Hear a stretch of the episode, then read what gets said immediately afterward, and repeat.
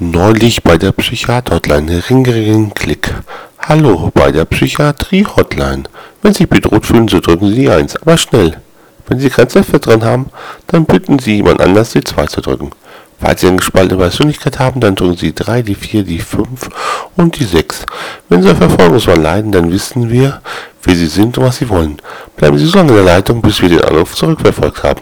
Wenn Sie schizophren sind, dann hören Sie auf für die Stimmen. Sie sagen ihnen, welche Nummer sie drücken müssen. Falls sie Stippe ist, sind, spielt es keine Rolle, welche Nummer sie drücken. Niemand hört ihnen zu.